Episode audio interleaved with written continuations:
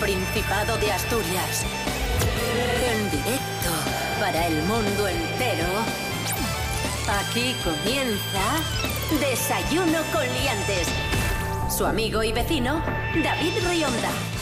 Muy buenos días, Asturias. ¿Qué tal? ¿Cómo estáis? Bienvenidos, bienvenidas a Desayuno Coliantes. Hoy es miércoles 20 de enero de 2021, seis y media de la mañana. Cris Puertas, muy buenos días. Muy buenos días, David Rionda. Muy buenos días, Asturias. Rubén Morillo, muy buenos días. Muy buenos días, David Rionda. Muy buenos días, Cris Puertas. Muy buenos días a todos y todas. Un maestro este muchacho. Comenzamos, como siempre hacemos, con el pronóstico del tiempo para hoy, según la Agencia Estatal de Meteorología. Rubén Morillo, ¿qué tiempo tendremos hoy en Asturias? Pues dice la EMET que nos abandona el invierno al menos por unos días. Van a subir mucho las temperaturas. Tendremos lluvias, posibles lluvias durante la mañana, alguna también por la tarde, pero menos probable. Y como os digo, suben las temperaturas un montón. Las mínimas serán de 6 grados y las máximas van a rozar los 20 grados. Tiempo primaveral. Desayuno con liantes, ay, lere, lere. Desayuno con liantes. Desayuno con liantes. Desayuno con liantes. Ahí estaba la información del tiempo por cortesía de Rubén Morillo. Vamos ahora con la información del tráfico que nos trae Tico Astur. Este programa es un bochorno. El tráfico. Buenos días Rubén, buenos días David, buenos días liantes. Soy Tico Astur desde la Agencia Estatal de Carreteras y Movidas, pero hoy no voy a hablar de las carreteras, como diría Rafael Amargo. Hoy voy a dejar de un lado el tráfico y me voy a dedicar a otras movidas. El cultivo del pistacho es uno de los cultivos de moda en la península ibérica. España es una de las pocas zonas privilegiadas en el mundo donde el cultivo del pistacho es viable. Son los que podrían hacer que una pequeña granja de Vimenes, una pequeña granja de Castiello, una pequeña granja de San Roque de la Cebal pueda ponerse a cultivar pistacho igual que estamos cultivando caquis o cultivando arándanos, ese pequeño fruto que es morado por fuera pero por dentro está verde que flipas si lo comes en diciembre grandes problemas que yo vengo aquí a poner sobre la mesa. Soy Tico Astur y me despido desde la Agencia Estatal de Carreteras y Movidas. Un saludo liantes, un saludo David, un saludo Rubén. Eres un cara dura impresionante. El tráfico.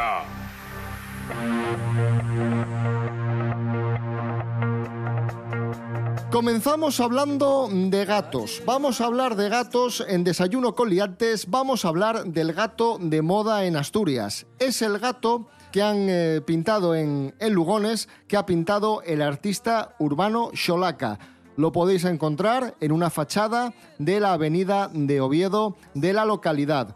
Y el alcalde de Siero, Ángel García, ha anunciado la celebración de un concurso para poner nombre a este gato a este mural que tanto ha, gustado. No sé si habéis visto las fotos del mural, pero es una pasada, es, es parece una fotografía. Eh, un edificio y ver cemento, pues no es, no es lo más agradable. A mí me parece una idea pistonuda que se utilicen como murales y que al final artistas, sobre todo de la zona, si son de la zona muchísimo mejor, puedan dejar allí su, su impronta. Me parece maravilloso. Además es que el gato, como dice David, es precioso, es súper realista, está muy bien. ¿Qué nombre pondríais vosotros a este gato? Yo, Sierina. Yo- Porque está en Siero. Pues muy bien. Soy muy original yo. ¡Es usted imbécil! Yo iba a decir catones, porque está en Lugones y es un cat, pero... Pero igual no se me da bien esto, también os lo digo. O mira, podemos, Hombre. podemos llamarlo Murín. Murín, porque como está en un muro, Murín. Aquí hay, hay nivel. Si- Sierina, Murín y Catones. Son las apuestas de, de Rubén Morillo y Cris De nada, de nada, amigos, de nada. Este programa es un bochorno. Un día como hoy de 1958 se publicaba la primera aventura de Mortadelo y Filemón en la revista Pulgarcito, los populares detectives creados por el dibujante Francisco Ibáñez. Y ya sabéis que el dibujante Francisco Ibáñez es actualidad porque hay una plataforma, una campaña importante que pide que se le otorgue el premio Princesa de Asturias de las Artes. De hecho, la candidatura de Francisco Ibáñez al premio ya ha sido presentada. Nos lo cuenta Esther Rodríguez. Buenos días, Esther. Becarios no, ¿eh? Vale, becarios no. Hola, ¿qué tal? Muy buenos días a todos. Pues sí, David, como bien dices, ya se ha presentado de manera oficial la candidatura al Princesa de Asturias para el padre de Mortadelo y Filemón. Bueno, me imagino que alguno de vosotros sabéis que a través de las redes sociales hace unos meses surgió un movimiento a favor de que Francisco Ibáñez, el mayor historietista de España, se lleve el premio Princesa de Asturias. Lo cierto es que esta propuesta ya se había planteado en el año 2007 eh, a través del exconcejal obetense Carlos Llaneza. Pero no fue hasta este 9 de enero que se formalizó de manera oficial la candidatura. Y es que el edil, al verse respaldado por este movimiento en redes que tiene un gran apoyo porque tiene muchísimos seguidores, eh, decidió registrar la propuesta en la Fundación Princesa de Asturias. Por tanto, la candidatura ya es oficial. Muchas gracias. Hasta la próxima.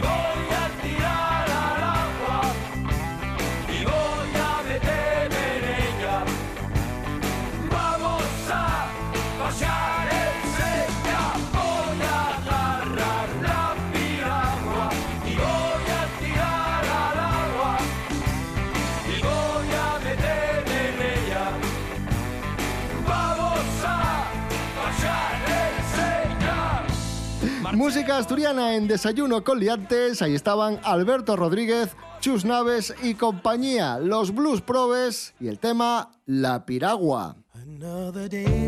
Desayuno con liantes. Con David Rionda y Rubén Morillo.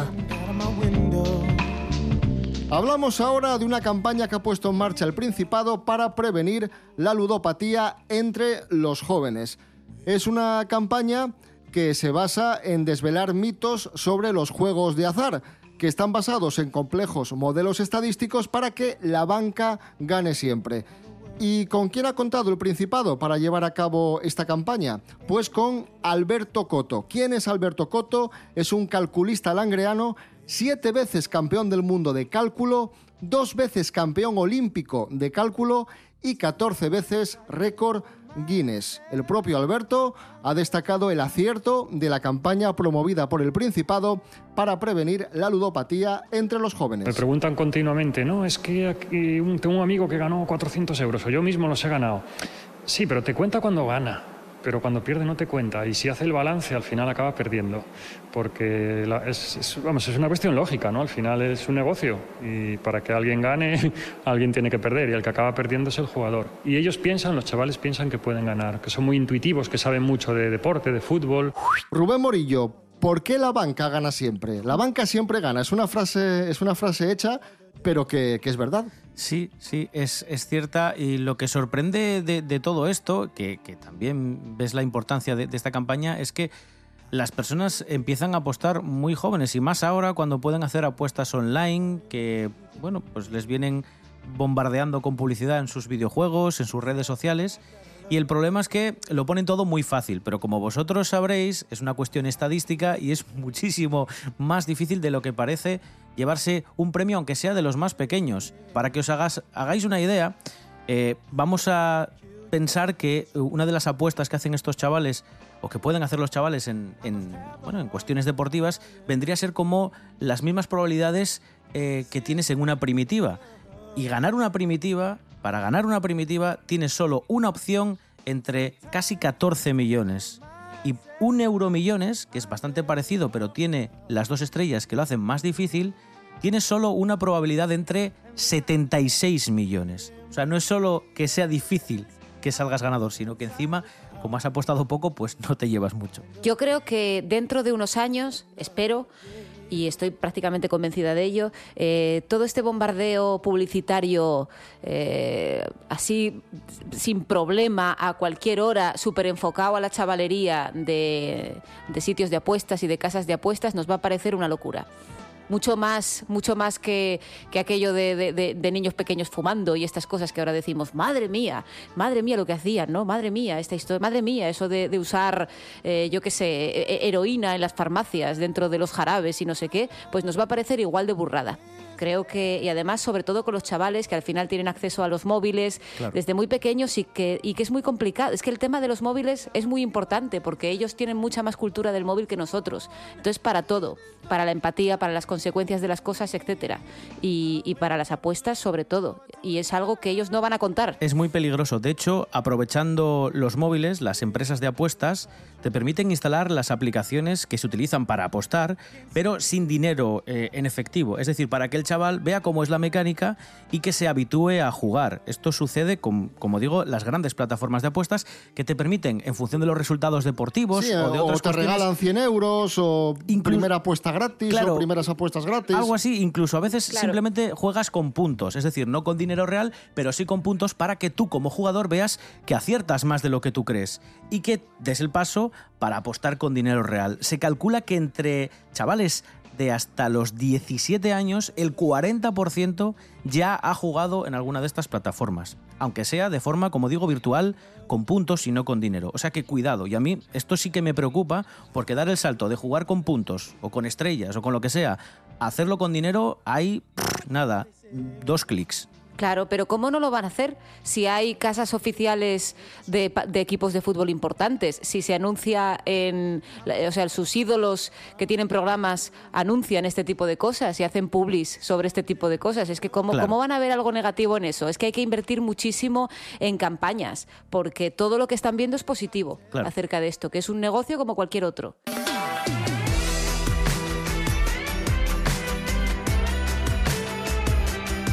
Muchos eh, tienen problemas, por desgracia, con el juego y otros tienen problema con la bebida.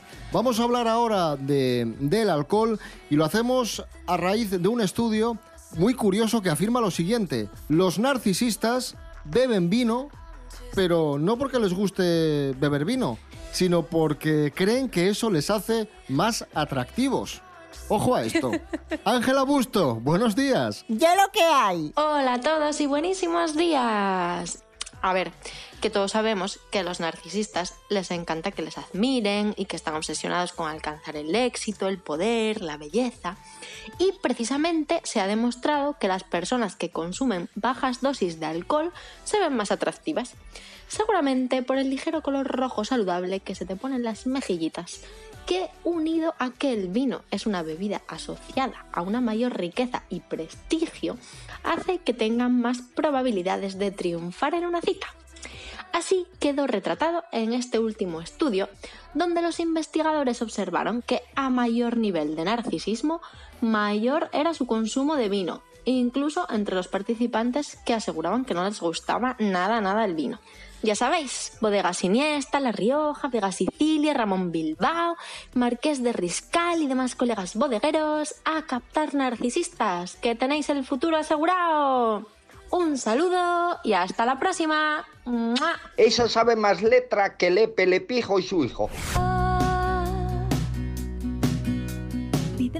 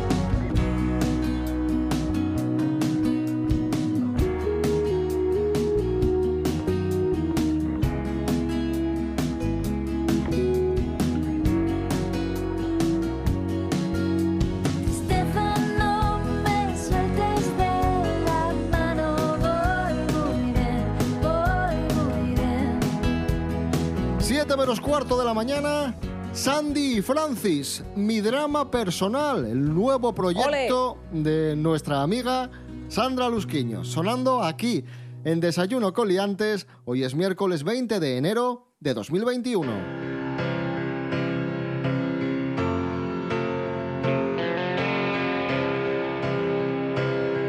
Hoy mismo, Joe Biden se convertirá oficialmente en el nuevo presidente de los Estados Unidos de América. La posesión, la toma de posesión, tendrá lugar esta tarde entre fuertes medidas de seguridad y con un asturiano como protagonista que, que ha copado muchas portadas estos días. Mary Coletas, buenos días. Hola, buenos días, señoras y señores. sí. Hola, Mary. Hay un asturiano en el Capitolio right now. Es el cocinero asturiano José Andrés que llevará comida a la Guardia Nacional eh, que ha custodiado Washington para esta toma de posesión del futuro presidente o casi presidente Biden, que como dice David va a ser embestido hoy presidente. Y en esta ceremonia... Pero no, no una comida, ojo, no una comida cualquiera. José Andrés ha llevado fabada asturiana Sí. a la guardia del. Capitolio. Sí, es, eh, es una fabada...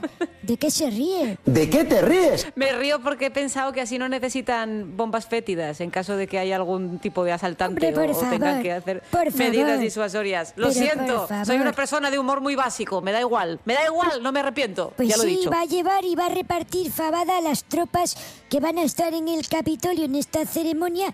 Y no sé si le va a llegar la fabada para todos, porque va a haber un blindaje, vamos. Dice que puede haber incluso unos 25.000 efectivos de la Guardia Nacional en las inmediaciones Hombre. del Capitolio y de la Casa Blanca, No me por lo que pudiese pasar. Después de la que se lió el otro día, no me extraña, más Claro. vale prevenir. Normal que haya mucha seguridad. Pues imagínense, Oh. fabada para 25.000. Pelos como escorpions. Hablamos a continuación de, ¿de quién? Eh, Mary Coletas, ¿de quién hablamos de ahora? Paula Echevarría, que ya está en la recta final de su embarazo y nos cuenta qué antojos tiene desde que Madre, se me pues, está embarazada. Y es que dice que tiene el antojo de aceitunas cada dos por tres. Come muchísimas aceitunas. Muy o sea que come aceitunas, Paula Echevarría. La noticia es que tiene antojo de aceitunas. Eso es, mira qué notición de p. Y ya está, y esa es la noticia. Mary Coletas, ¿qué antojos tenías tú cuando estabas embarazada de, de Serapio Cano Jr.? Uy, yo marisco, sobre, bueno, marisco ma- más que marisco, pescado. Y luego también tenía el antojo de aceite, pero aceite de camión. Yo era oler un poquitín la 55W20 para motores diésel, sintético, buf. Y venga otra vez, y así todo el día. ¿Tú te has escuchado lo que dices y lo que hablas? Gracias, Mary Coletas. De nada, venga, hasta luego, ¿eh? Maravilloso.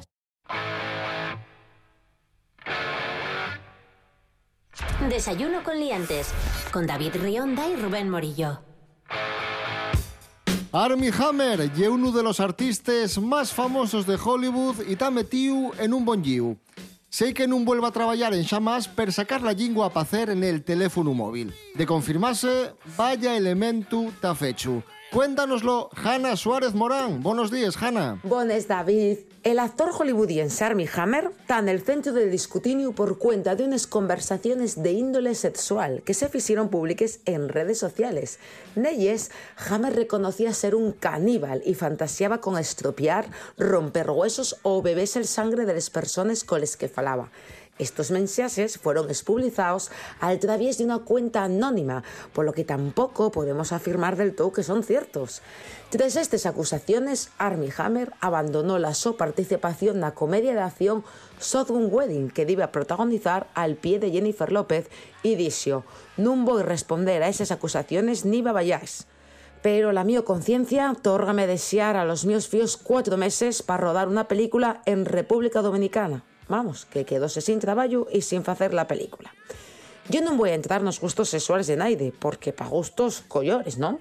Solo pienso que lo que se faiga de forma consentida, libre ye. Y la verdad que las redes sociales son bien peligrosas. Así que si date por decida que algún refresquín, ten cuidado David. Di que vas a llamber un dedín o da que asina suavino. Y lo otro, y ahí lo dices, mejor en persona.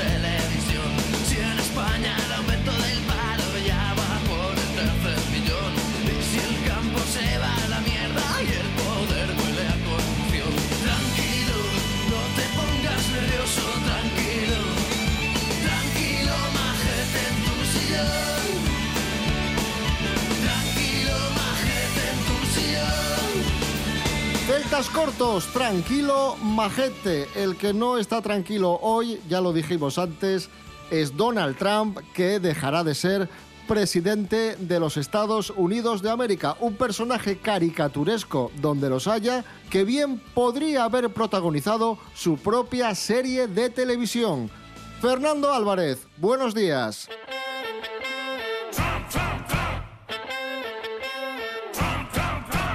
Muy buenos días, queridos liantes. Ahora que Trump cede su trono, muy a su pesar, aprovecharemos nuestra sección semanal de nostalgia para recordar aquellas series que le hubiesen encantado protagonizar.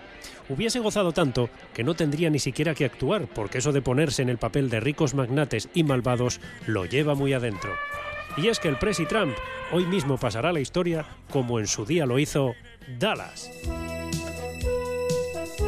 Extravagancia, glamour o ambición fueron los ingredientes de este culebrón de casi 400 capítulos y 14 temporadas que en España solo pudimos disfrutar de las tres primeras.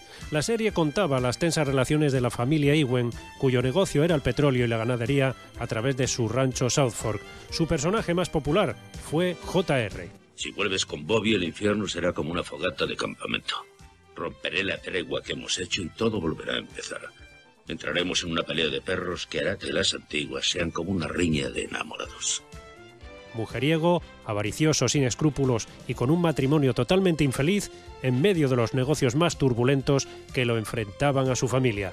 Del cabo de gata al Finisterre, hay que ver la gente como taco JR. Del cabo En su tercera temporada tuvo el mayor pico de audiencia con cifras millonarias para averiguar quién había disparado al magnate del sombrero vaquero. Y toda la curva, ole salero. Yo te juro por mi madre que la tiene el del sombrero, el del talento, el de los cuentos, el que parece que no ha roto en un complato, pero vaya un elemento. La fórmula de Dallas se repitió hasta la saciedad, inspirando a otras series de familias poderosas y poco ejemplares. Uno de esos casos fue Dinastía, una de las series más populares de los 80 que nació con el propósito de hacer la competencia a Dallas. En cierto modo fue su heredera. La perspectiva de pasar los próximos 10 años en la cárcel. Eso sí que te asusta, ¿verdad? Si yo voy a la cárcel, tú irás también. Pero yo sobreviviré. He hablado con el ministro Han. Me llamará en cuanto pueda recibirnos. Quiero que estéis preparados para salir hacia China una hora después de su llamada. Lo siento, no puedo estar a tu disposición. Eso es exactamente lo que exijo de vosotros. De nuevo ricos, petróleo, lujos y traiciones a lo largo de nueve temporadas que nos contaban la historia del magnate del petróleo Blake Carrington y su familia, interpretados esta vez por John Forsyth en el papel de Blake y Linda Evans. Como antagonistas, dos mujeres muy malvadas, Pamela Billgood y Joan Collins, a la que recordamos como Alexis. Tu marido me chantajeó, pero lo pagará muy caro. Y todos los que estén con él. La serie llegó incluso a tener su propia derivación, o como se llama ahora spin-off, titulada Los Colby.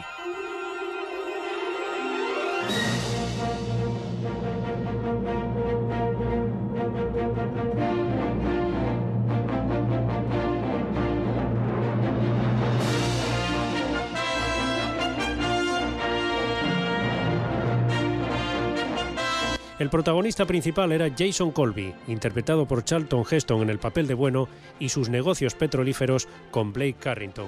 Ricardo Montalbán, en el papel de Zachary Powers, era el malvado.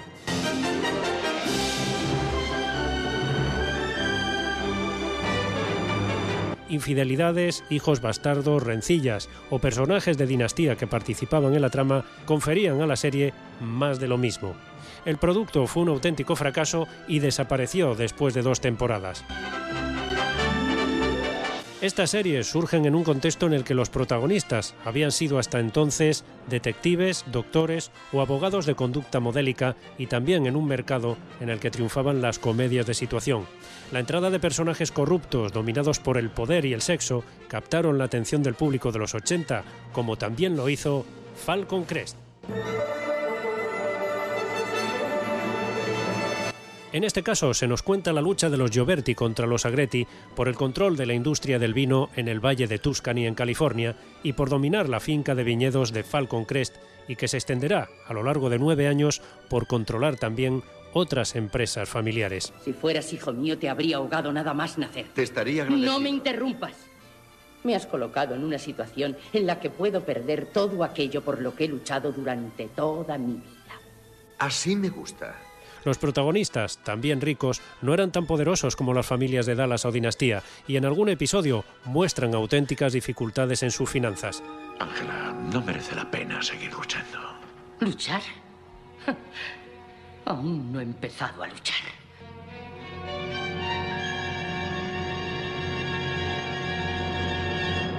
La actriz Jane Wyman encarnó a un personaje recordado por ser la malvada por excelencia de los 80, Angela Channing. Supongo que querrás seguir adelante con nuestra boda.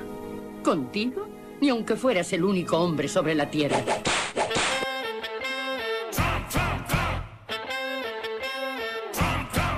Donald Trump no es de extrañar que hubiese podido salir en alguna de estas series, ya que todos conocemos su afán de protagonismo televisivo y sus apariciones estelares, como en el Pressing Catch, Los Simpson, El Príncipe de Bel Air o incluso Solo en Casa. En fin, hasta la próxima semana con más recuerdos y más nostalgia.